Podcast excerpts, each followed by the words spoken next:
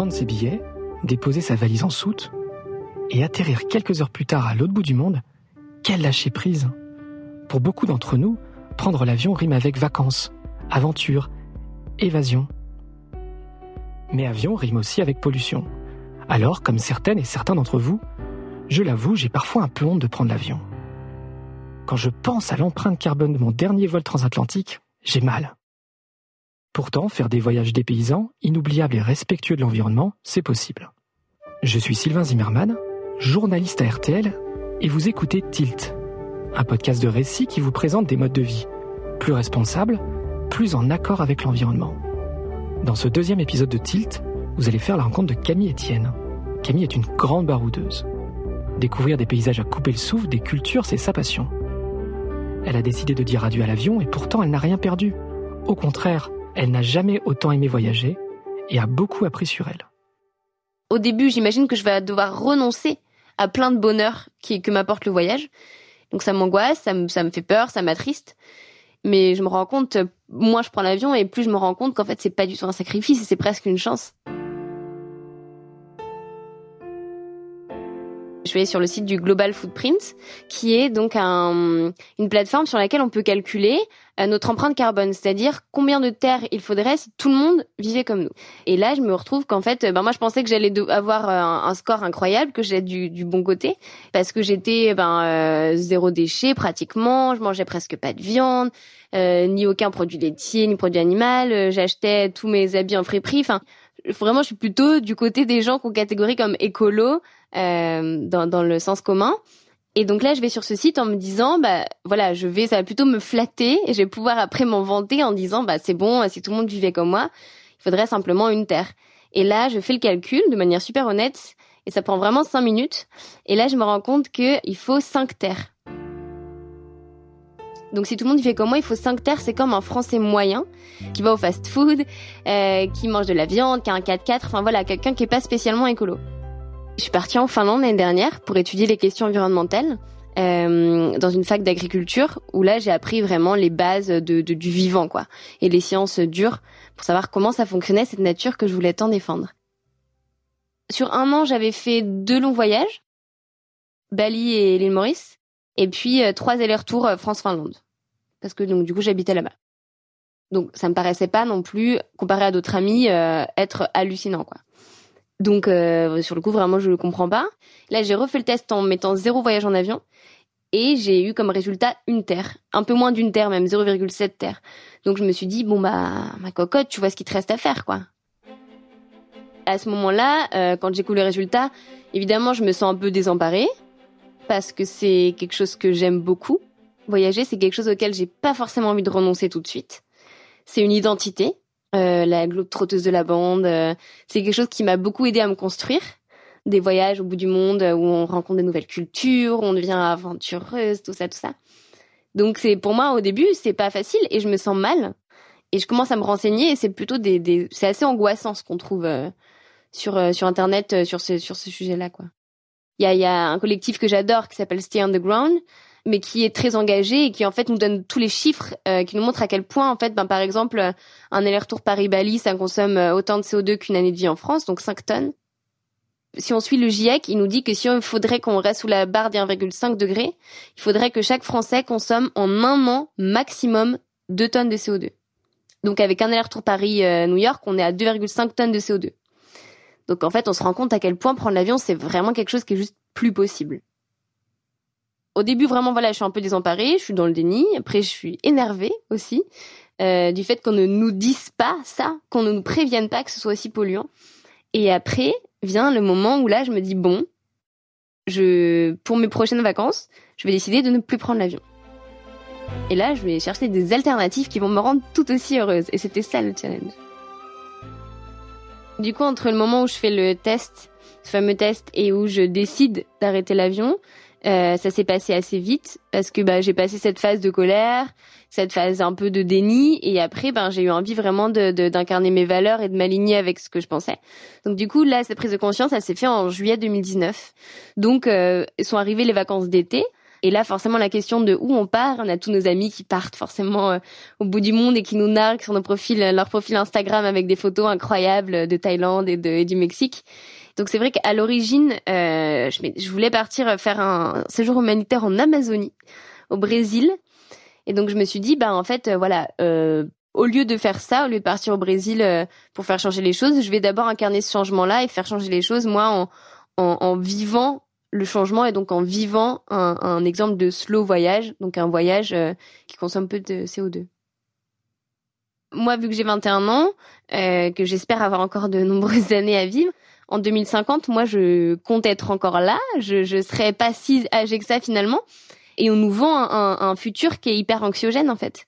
Et moi, j'ai pas envie de ce futur qui est anxiogène. Donc plutôt que d'en avoir peur et d'être dans la protestation, je me dis mais je vais commencer par changer moi.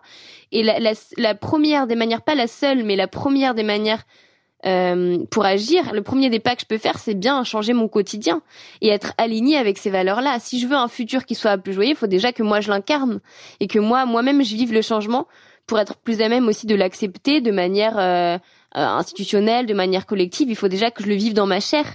Donc du coup, je décide pour cet été de rester en France, de ne pas prendre l'avion et d'essayer euh, avant de prôner ce mode de vie-là, d'essayer de voir bon qu'est-ce que c'est qu'un voyage en France en fait euh, euh, que des vacances un mois de juillet, un mois d'août en France. Finalement, c'était jamais arrivé. Et donc là, en fait, je voulais pas renoncer à ce que moi j'aimais dans le voyage, c'est-à-dire de l'aventure, c'est-à-dire euh, une découverte de l'autre, c'est-à-dire des paysages euh, variés et sublimes. Et j'avais envie de retrouver tout ça. Je voulais pas juste faire un voyage pour faire un voyage en France. Il fallait que que je m'amuse quoi quelque part et que je me détende et que que j'apprenne et que je change. Donc d'abord j'ai pris le train euh, de Paris pour aller euh, à Marseille, euh, Marseille-Toulon. Et là, on a sur le site de la SNCF, on peut voir combien on met de CO2, combien ça consomme de CO2. Et j'avais, me rappelle, j'ai plus les chiffres en tête, mais j'avais fait le calcul avec l'avion. Et déjà là, j'étais fière de moi parce que je me dis rien qu'en prenant le train, alors que c'est très confortable de prendre le train. Hein. On arrive, on est posé, on a des sièges beaucoup plus confortables qu'en avion. rien qu'en prenant le train, c'était fou la différence par rapport à l'avion. Donc euh, j'étais déjà plutôt satisfaite de moi, ça commençait bien. Et après, j'ai décidé de faire du stop, du coup jusqu'en Ardèche. Et donc euh, c'est à partir de Toulon que j'ai euh, j'ai levé le pouce et que que bah c'était parti quoi. J'ai dû prendre peut-être sept voitures différentes. En, en, termes de temps, je me suis rendu compte que ça me prenait pas autant de temps que ça parce que ben ça m'a fait j'ai dû partir le matin et arriver euh, en fin d'après-midi. Et en fait en plus j'ai fait plein de pauses dans des endroits euh, dans des petits villages français incroyables dans lesquels je me serais jamais arrêtée parce qu'en soi ça fait partie de la route. Et nous quand on a l'habitude de voyager, on va d'un point A à un point B et la route c'est juste le truc chiant au milieu où euh, ben, ça nous prend du temps, c'est fatigant et on a hâte que ça se finisse. Alors que là, vraiment la route a fait partie du voyage. Et c'était franchement je pense même une de mes un de mes moments préférés du voyage parce que ben là j'ai découvert euh, j'ai découvert non seulement des gens mais des endroits euh, sublimes perdus et qui n'ont pas d'intérêt en soi. C'est pas une petite étoile qu'on va mettre sur la carte en disant attention point d'intérêt ici point de vue ici donc moi c'est vrai que du coup j'ai grandi euh, dans un endroit perdu en plein milieu de la de la montagne savoyarde euh, un endroit où il n'y a même pas de route pour y aller l'hiver, on est obligé d'y aller en ski ou en, ou en quad. Et je suis montée à Paris euh, pour les études. Et donc c'est vrai qu'au début ça m'a fait très bizarre d'avoir la déconnexion avec la nature et avec tout ça. Et puis après on prend vite le rythme euh, finalement d'être bah voilà d'aller vite, d'avoir notre route tracée, notre ligne de métro. Et le ce voyage ça m'a permis aussi de ressortir un peu de tout ça et à, de, et à ne pas oublier eh ben de d'ouvrir les yeux, de lever la tête et de, de lever la tête de mon écran quoi le, village dans lequel je me souviens, c'était un petit village de province qui avait en soi aucun intérêt, euh, si on parle en termes euh, purement euh, purement touristiques. Il y avait juste une petite église, une petite place, un petit café avec avec des gens qui, qui avaient l'air d'avoir leur habitude ici. Et c'était vraiment le, le, village français qui vit un peu euh, voilà on sent qu'il y a vraiment une vie de quartier on sent qu'il y a tout ce qui me manquait à Paris en fait aussi euh, les gens se parlaient les gens disaient bonjour dans la rue les gens nous saluaient euh, et nous faisaient un grand sourire quand ils nous voyaient avec nos gros sacs à dos Euh, il nous disait, bah, en plus, on a plein de gens qui sont nous dire pour, mais mettez-vous plutôt ici, vous allez voir, les gens vont mieux vous prendre. Et c'était hyper agréable de voir cette vie de, village, cette vie de quartier. Donc, du coup, de ce petit village perdu, où euh, vraiment on a attendu longtemps, je me suis dit, on va jamais réussir à repartir, on va devoir dormir là, planter la tente euh, dans le champ d'à côté. Il y a un homme qui s'arrête avec un gros camion blanc et euh, il ouvre derrière le coffre et là, je vois plein de cadres, des cadres de, de ruches et donc, c'est trouve que c'est un apiculteur un peu, euh, disons, euh, abrupt au début, un peu timide, et je sentais qu'il avait pas spécialement envie d'engager la conversation. Mais moi, ça m'intriguait trop de savoir euh, qu'est-ce qu'étaient toutes ces ruches derrière, tous ces cadres. J'avais envie qu'il me raconte un peu son histoire. Et on avait un long trajet parce qu'il se trouvait qu'il allait jusqu'à Aix-en-Provence, donc il nous a amené jusqu'à Aix-en-Provence. Et il y a un truc de très beau quand on roule, quand on est en, en voiture, c'est qu'en fait, on se regarde pas dans les yeux parce que les, gens regardent la route. Donc il y a une sorte d'intimité qui se crée beaucoup plus facile, où on, ose aller dans une discussion un peu plus loin, et en même temps on a le temps de les prendre. Donc, euh, donc on est bercé par la route, on a le regard au loin, et on sait qu'on va probablement pas se revoir. Euh, c'est un peu une rencontre d'une journée, donc on a un peu cette euh, chose où on, évite toutes les petites discussions de et comment ça va? Et comment et bonjour et donc vous et merci de m'avoir accepté ce rendez-vous. Non, en fait là, voilà, la, la, vie nous a mis sur la même route et donc on va commencer à, à discuter ensemble et à parler des vrais sujets quoi directement parce que ben on va parler de ce qui nous intéresse parce qu'on n'est pas obligé de le faire on n'est pas obligé de parler c'est pas un rendez-vous pris donc on n'a pas à se forcer il me raconte son métier d'apiculteur il me raconte aussi la difficulté il m'explique à quel point, euh, enfin, tout ce système agricole dans lequel sont les agriculteurs euh, euh, de manière générale aujourd'hui avec l'agriculture intensive. Il me parle de, de, la, de la perte des abeilles à cause des pesticides des champs. Il me parle de l'importance des apiculteurs aujourd'hui parce que s'il n'y a pas d'apiculteurs, les abeilles sauvages sont plus en capacité de vivre. Donc il me fait prendre conscience de ce problème immense et et ça me touche incroyablement de voir cet homme-là qui, je le vois pas face à un écran de la télé, je le vois pas sur mon feed euh, Instagram euh, en interview, je le vois pas sur un sur un, une page de de d'interview de, de je sais pas quel journal. Vraiment, je le rencontre comme ça et, et il a aucun d'autre intérêt parce qu'en soi, je suis juste une personne de plus sur terre et il a pas euh, d'intérêt à m'expliquer toute son histoire, mais il le fait tellement avec cœur et je le sens tellement passionné que moi ça me marque profondément et c'est une rencontre dans laquelle vraiment je je, je sais que enfin je m'en souviens déjà aujourd'hui et je sais que je m'en souviendrai toujours quoi. Et donc euh, bah voilà quand euh, je suis partie je me suis dit waouh c'est fou c'est enfin c'était vraiment une rencontre humaine hyper euh, changeante et enfin hyper impactante pour moi. Et, euh, et c'est le genre de choses donc on va se rappeler en disant comme j'aurais pu dire quand je suis allée à Madagascar j'ai vu un, un, un, vieil agriculteur malgache qui m'a expliqué la vie. Bah là c'était un peu ça mais bon ça s'est passé à Aix-en-Provence dans un camion quoi. Donc je me suis dit waouh en fait je peux avoir ce genre de trucs qui sont aussi euh, signifiants pour moi mais vraiment juste il faut juste que j'ouvre les yeux parce que ça peut se passer partout et tout le temps. Je me dis, mais en fait, voyager, tout ce qu'on cherche en, partant loin, on, a la possibilité de l'avoir près de chez nous. Il faut vraiment juste qu'on enclenche ce mode-là, qu'on enclenche bizarrement que quand on a passé cette barrière de l'aéroport. Et je me dis, mais c'est trop triste, quoi. Et ce qui est chouette aussi avec, euh, du coup, euh, le stop, c'est qu'on se laisse un peu porter et qu'on voit un peu où est-ce qu'on va et qu'en fait, il faut arriver à prendre le temps. Et c'est quelque chose de très beau. Vraiment, le stop m'a appris ça à, prendre le temps parce que quand on va en avion, on a un horaire, on part à 22h38, euh, terminal A, enfin tout est hyper calibré. On a 2h12 euh, de vol, alors qu'en fait là, on n'a aucune idée. On ne sait pas si le soir on va arriver là où on avait prévu d'arriver, mais euh, il faut lâcher prise. On peut même pas savoir où est-ce qu'on va arriver, quand est-ce qu'on va arriver, donc on est obligé de lâcher prise et de et de se laisser aller un petit peu et de aussi apprendre à ralentir et à apprécier le fait de le fait d'être en voilà d'aller un point A à un point B bah ça doit prendre un certain temps et il faut qu'on en ait conscience. Et, euh, et c'est normal ça a été comme ça depuis toujours. Ça fait que quelques années depuis qu'on a bah, l'avion qui nous permet de de, de s'endormir et de euh, de 12 heures plus tard euh, se, se, réveiller à l'autre bout du globe littéralement au Brésil qu'on est dans cette immédiateté. Mais voyager ça doit prendre du temps donc après, j'arrive dans les gorges du Verdon. Et là, euh, et là, je vois ces eaux turquoises. Et pourtant, c'est un milieu qui un endroit qui est assez touristique. Mais euh, moi, j'étais jamais allée.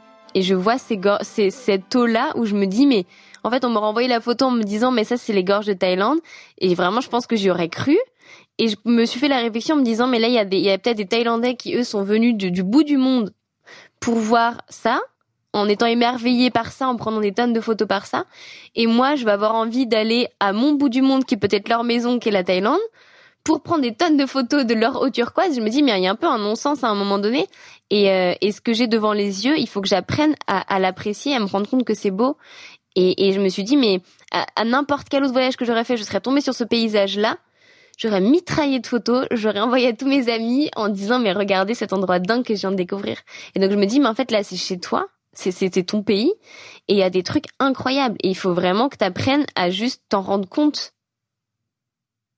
Donc j'ai fait le bilan de ce fameux slow voyage, qui est que j'ai, euh, ben en fait je me dis pourquoi j'ai besoin de partir avant, rencontrer des gens incroyables qui vont changer ma vision du monde, bah ça a été fait, rencontrer l'autre, ça a été fait, en prendre plein la vue avec des paysages super différents, passer des moments en pleine nature, bah ça ça a été fait largement et presque plus que dans d'autres pays que j'ai visités, me surpasser ça, ça a été fait aussi parce que bah, je me suis mis en difficulté en, en tendant le pouce au plein milieu de la route, en prenant des, des regards de gens qui euh, clairement disent bah non jamais je vais te prendre, des regards des, en prenant des noms, en prenant des, en galérant, en ayant des moments où je me dis bon bah vraiment je vais devoir passer la nuit dans ce petit village. Enfin, je me suis mis en difficulté et donc j'ai j'ai j'ai voilà j'ai dépassé mes euh, mes mes barrières et j'ai je me suis euh, dépassée moi-même. Donc j'ai appris, j'ai changé. Et, euh, et puis je me suis aussi détendue, j'ai beaucoup rigolé et je l'ai fait surtout. Donc ça c'est tout ce que d'habitude m'apporte les voyages. Et surtout la, cinquième case qui du coup n'est jamais dans ce voyage, c'est qu'est-ce que j'étais fière, qu'est-ce que j'étais fière de dire. Mais en fait là je viens d'accord avec mes valeurs, c'est-à-dire que j'ai vécu un super voyage qui m'a beaucoup détendu, beaucoup relaxé, beaucoup amusé, qui m'a beaucoup appris. Mais en même temps, je sais que j'ai pas détruit la terre pour laquelle je me bats chaque jour. Maintenant, moi, euh, voyage dans ma tête, c'est plus égal à partir loin, prendre l'avion. Voyage, pour moi, c'est, ça va être égal à découvrir des paysages incroyables, des gens nouveaux, sortir euh, de, de, de mon cadre de vie habituel et me dépasser. Et ça, moi, maintenant, j'ai compris que je pouvais, en tout cas, euh, être heureuse et le réaliser proche de chez moi, sans prendre l'avion. Quelque chose que j'ai déjà un peu fait, que j'aimerais beaucoup refaire aussi, c'est le voyage à vélo. Euh, en fait, où on lit la pratique sportive, c'est encore plus fun parce que là, on a vraiment notre corps qui est en mouvement. C'est vraiment nous-mêmes, en fait, on est super fiers. Il y a une espèce de fierté un peu bizarre qu'on peut comprendre que quand on l'a fait. Un peu comme quand on fait pousser des tomates sur notre jardin, on est super fiers de ces tomates-là. En fait, on voit sur la sur la carte notre, on peut faire la petite croix de l'arrivée et du, départ, et de l'arrivée, et on dit c'est nous-mêmes avec nos jambes, notre propre force motrice qui avons réussi à aller du point A au point B on n'est pas là à passer à toute vitesse avec une machine. On fait vraiment partie du paysage. Euh, en plus, on est en plein air, on fait du sport en même temps. Enfin, c'est assez incroyable. Et il y a une sorte en plus de bienveillance des gens quand on voyage à vélo qui est assez folle. Et euh, et euh, il y, a, y a un côté très positif là-dessus. Il y a un bel imaginaire autour des voyages à vélo.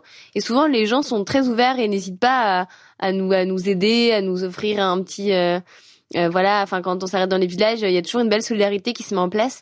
Moi, j'ai par exemple, j'ai fait euh, j'ai fait Landry Nice à vélo. Et plein de fois sur la route, ben voilà, des gens nous ont proposé de de, de nous de nous héberger à un moment donné ou de nous donner euh, pour remplir les gourdes par exemple, bah venez boire un petit coup à la maison, ils vont nous donner leur, leur gâteau qu'ils étaient en train de faire. En fait, il y a c'est assez c'est assez dingue parce qu'il y a ce côté aussi sportif. On voit que les gens sont clairement en train de donner de, de suer de donner de leur leur énergie. Donc donc non, c'est aussi des très belles choses à, pied aussi tout simplement. Enfin, il y a plein de des gens qui vont faire le Saint-Jacques de Compostelle ou les GR en Corse ou c'est un voyage en soi. On l'appelle pas comme ça, mais en fait c'est clairement un voyage aussi de de prendre tout ce temps-là où on, prend notre qu'on utilise notre corps pour aller d'un point A à un point B, c'est aussi très chouette. Alors financièrement, il y a deux choses. L'avion aujourd'hui, ça coûte pas cher. En soi, euh, un kilomètre en avion, c'est qui coûte le moins cher de tous les transports. C'est sûr que quand je suis allée par exemple en Espagne en train, euh, ça m'a coûté deux fois plus cher que si j'avais pris l'avion. Maintenant, si on fait tous les autres modes de transport dont je parle, si après y a on peut s'organiser aussi, on peut regarder à partir pas les week-ends, à essayer de, il y a des billets de, train qui sont pas très chers si on s'organise bien, mais surtout tous les autres modes de transport, le stop, le vélo, euh, marcher, euh, le covoiturage, ça, ça ne coûte absolument rien. Par définition, ça ne coûte rien d'autre de plus qu'un sourire et un peu de y a un peu de bonne volonté et un peu de courage en soi. Si euh, j'ai cet appel du large qui revient, que j'ai vraiment envie de faire des longues distances, je pense que je me poserai la question de euh, donc peut-être faire des parties en stop, mais si vraiment j'ai envie d'avoir un temps un peu plus limité, prendre des trains, des covoiturages euh, ou les voiliers, qui par définition marchent avec la force du vent, donc sont très sont très peu polluants. Donc si vraiment j'ai besoin de partir loin, il y a aussi des alternatives. Maintenant elles sont longues, elles sont rares. Évidemment, j'ai pas juste avoir à taper euh, Paris, Brésil euh, sur internet et avoir 50 000 résultats qui vont s'afficher et qui vont me renvoyer plein de mails en me disant oh là là validez vos billets. Non ça va me demander de de bah voilà de, de du temps la recherche mais j'ai mais ça doit me prendre du temps. Si j'ai envie d'aller au Brésil qui est quand même l'autre bout du globe c'est un peu normal que ça me demande du temps et que ça me demande de l'investissement pour savoir comment y aller quoi. Et c'est presque chouette aussi. Et ça m'a fait penser à un voyage que j'ai fait en interrail on est parti en train avec des amis en, en backpack en sac à dos et on a découvert l'Europe. Et, euh, et en fait, je me suis rendu compte aussi que voyager, faire ce, qu'on appelle le sous-voyage, ne plus prendre l'avion, ça ne veut pas du tout dire rester coincé chez nous en France. Si c'était le cas, bah ne vous inquiétez pas, parce que vraiment la France est un pays magnifique. Euh, on est quand même une des les destinations les plus touristiques au monde, c'est quand même pour une bonne raison. Mais aussi, si on a vraiment envie de partir loin, il faut juste prendre le temps de le faire. Et nous, on est parti en Europe. Donc on a fait un terrail, donc on a mis plusieurs jours pour aller, euh, voilà, d'abord en Croatie, puis en Autriche, puis en Slovaquie. Et donc en, Slovaquie, là, je me suis rendu compte à quel point la culture que je découvrais était mais euh, tellement opposée par rapport à la mienne et peut-être bien plus différente que si j'étais allée au Canada, par exemple, découvrir euh, des gens qui allaient ben, parler français, qui allaient avoir peut-être des références culturelles plus proches des miennes, et, en termes de diversité culturelle et de rencontre d'une culture différente, mais je me dis qu'en fait, on n'a pas besoin d'aller loin et que c'est un peu une fake news qu'on nous vend en disant bah, plus tu vas loin, plus tu vas être dépaysé. Euh, je pense que c'est pas le cas. Et donc, euh, ce voyage, en tout cas en Europe, m'a fait aussi prendre conscience du temps qu'il fallait qu'on mette à aller loin. C'est-à-dire que si on a cet appel du large, allons-y, très bien. Si on a envie d'aller en Chine à tout prix, eh ben prenons le temps d'y aller en train, à vélo. Ça va peut-être mettre un an, mais euh, six mois. Mais si vraiment c'est ce qui nous appelle, bah prenons ce temps-là parce qu'en fait c'est le temps que ça doit prendre aussi. On peut pas, on, dit le voyage, mais aujourd'hui on fait plus du voyage. Aujourd'hui on, on se lève à un endroit, on, on, monte dans un dans une machine, on se réveille 20 euh, heures plus tard, on a un peu grognon parce qu'on a eu froid, qu'on a mal dormi, qu'on a mal mangé parce que c'était pas bon euh, le plateau repas qu'on nous a servi, et on arrive au bout du monde dans une culture totalement différente. C'est pour ça qu'on sent dépaysé.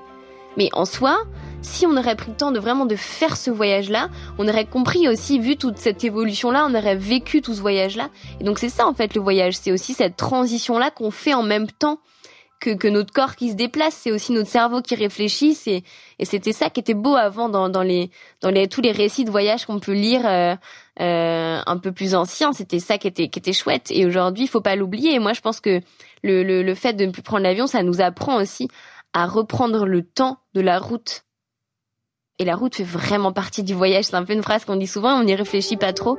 Mais quand on y réfléchit, c'est ça, la route, c'est le, c'est, souvent, elle compte bien plus que la destination et c'est souvent sur, euh, sur la route qu'on apprend le plus.